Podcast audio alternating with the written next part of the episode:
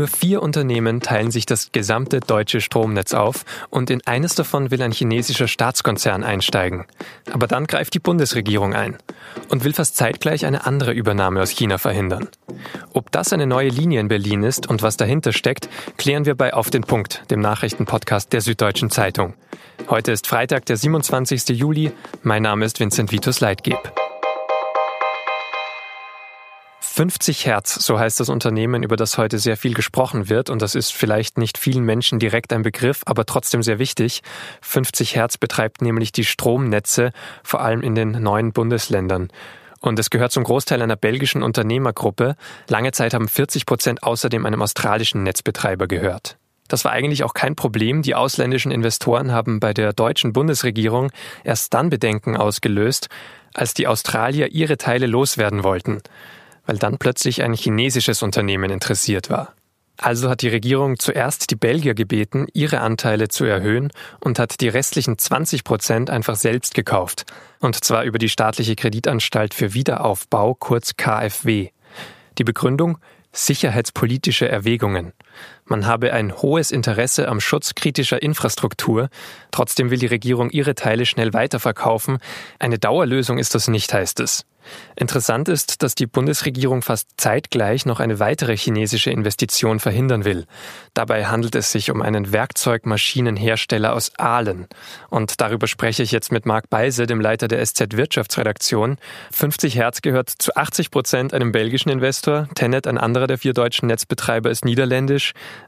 Was ist jetzt also das Problem mit dem chinesischen Investor? Naja, es geht um die 20 Prozent, die äh, da noch offen sind und äh, an denen hatten in der Tat äh, die Chinesen Interesse. Und das ist bei allen Unternehmen so, wenn man mit 20 Prozent drin ist, dann bekommt man Zugang zu sehr vielen Informationen, auch zu sensiblen Informationen. Und äh, das muss man schon überlegen, ob das in Ordnung ist oder nicht. Also verstehen Sie die Argumentation der Bundesregierung, dass das sicherheitspolitische Bedenken sind? Ich verstehe das in dem Fall voll und ganz. Äh, das Unternehmen äh, kontrolliert weite Teile eigentlich den gesamten ostdeutschen Strommarkt. Und äh, Strom ist, wie wir alle wissen, ein sensibles Produkt. Das ist Grundversorgung. Das sollte nicht in der Hand oder auch nicht unter Einfluss ausländischer Investoren sein. Das halte ich für richtig. Jetzt ist das aber gerade nicht der einzige Fall. Die Bundesregierung hat auch ein Veto eingelegt zu einer Übernahme eines Maschinenbauunternehmens. Das ist jetzt nicht gerade kritische Infrastruktur wie das Stromnetz.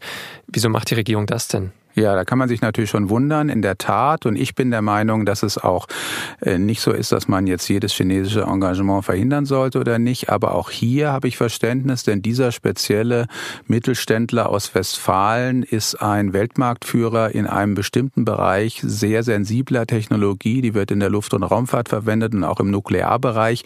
Und das sind natürlich auch Bereiche, wo Sicherheitsinteressen eines Landes betroffen sein können. Die Einzelheiten kennen wir nicht, aber ähm, es klingt plausibel plausibel, wenn die Bundesregierung hier erstmals sagt, wir legen ein Veto ein. Jetzt sprechen wir innerhalb von kürzester Zeit von diesen beiden Fällen.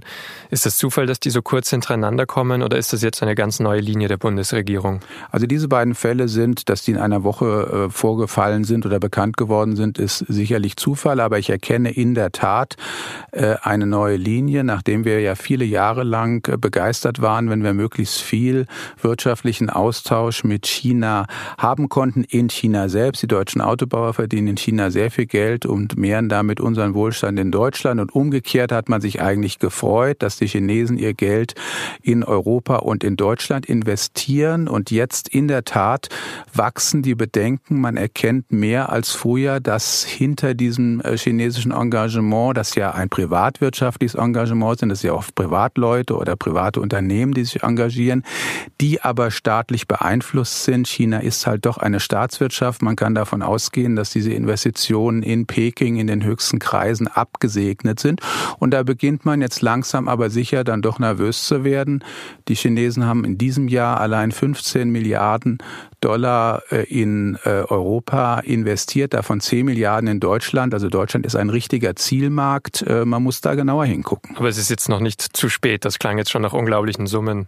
Die schon nein, herkamen. Nein, das glaube ich nicht. Und äh, ich bin auch entschieden der Meinung, dass es gut ist, dass wir chinesische Investitionen in Deutschland haben. Ich kenne viele Unternehmen, gerade im Mittelstand, die chinesische Investoren haben und die Manager dieser Unternehmen und auch die Betriebsräte sind voller Begeisterung, weil sie sagen, es kann einem nichts Besseres passieren, als chinesische Investoren zu bekommen. Die haben Geld, die haben Know-how und die respektieren die Kultur des Unternehmens und die Kultur des Gastlandes. Also eigentlich ist das gut, aber wie immer ist zu viel gefährlich und deswegen ist es schon richtig, dass man genauer hinguckt. Jetzt haben Sie auch vorhin schon angesprochen, dass deutsche Firmen auch sehr viel in China investiert haben. Kann das jetzt zu Spannungen führen, wenn Deutschland hier mal ein Veto einlegt in mehreren Fällen, dass das auch auf deutsche Unternehmen in China auswirkt? Ich glaube nicht, dass es äh, zu Spannungen führt, wenn die Einzelfälle gut begründet sind. Die chinesische Regierung unterscheidet sich ja von der amerikanischen, von Trump geführten Regierung dadurch, dass sie sehr rational vorgeht, dass sie sehr genau analysiert, dass sie auch Gefühle außen vor lässt.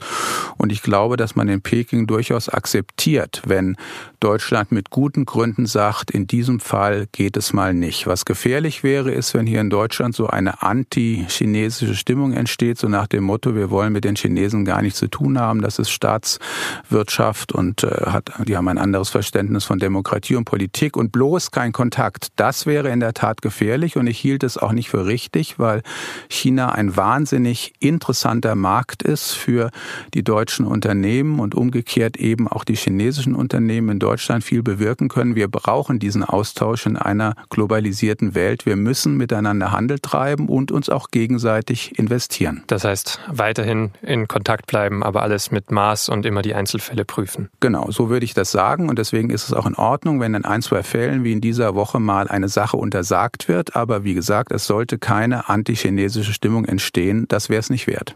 Vielen Dank, Herr Beise. Und jetzt noch drei weitere Meldungen, die am Freitag wichtig sind. Sami A. ist in Tunesien wieder auf freiem Fuß. Das hat ein Sprecher der tunesischen Antiterrorbehörde am Freitag mitgeteilt. Zurzeit könnten keine Anschuldigungen gegen ihn erhoben werden. Es werde aber weiterhin ermittelt. Bis dahin darf Sami A. Tunesien nicht verlassen. Damit wird er vorerst auch nicht wieder zurück nach Deutschland kommen. Von dort aus ist er am 13. Juli nach Tunesien abgeschoben worden, mutmaßlich zu Unrecht. Sami A. soll früher ein Leibwächter des Terroristen Osama bin Laden gewesen sein.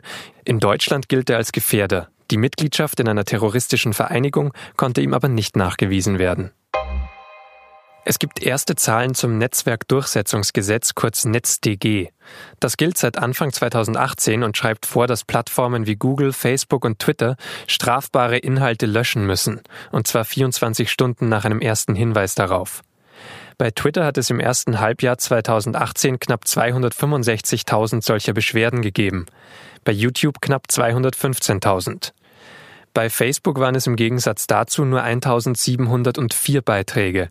Ein Grund dafür ist, dass die Nutzer bei Facebook ein extra Formular ausfüllen müssen, das recht schwer zu finden ist. Bei Twitter und YouTube gibt es direkt in jedem Beitrag eine Meldefunktion. An diesem Freitag ist eine totale Mondfinsternis zu sehen, und zwar die längste des 21. Jahrhunderts. Erst im Jahr 2123 wird es wieder eine geben, die dann um zwei Minuten länger dauern wird. Der Mond wandert dabei in den Schatten der Erde. Reststrahlen der Sonne, die durch die Ränder der Erdatmosphäre dringen, färben ihn aber tiefrot. Im Gegensatz zu einer Sonnenfinsternis kann man die Mondfinsternis gut mit bloßem Auge oder einem Fernglas verfolgen. Sie beginnt in Deutschland um 21.30 Uhr und dauert eine Stunde 43 Minuten. Der Höhepunkt der Mondfinsternis ist gegen 22.22 Uhr.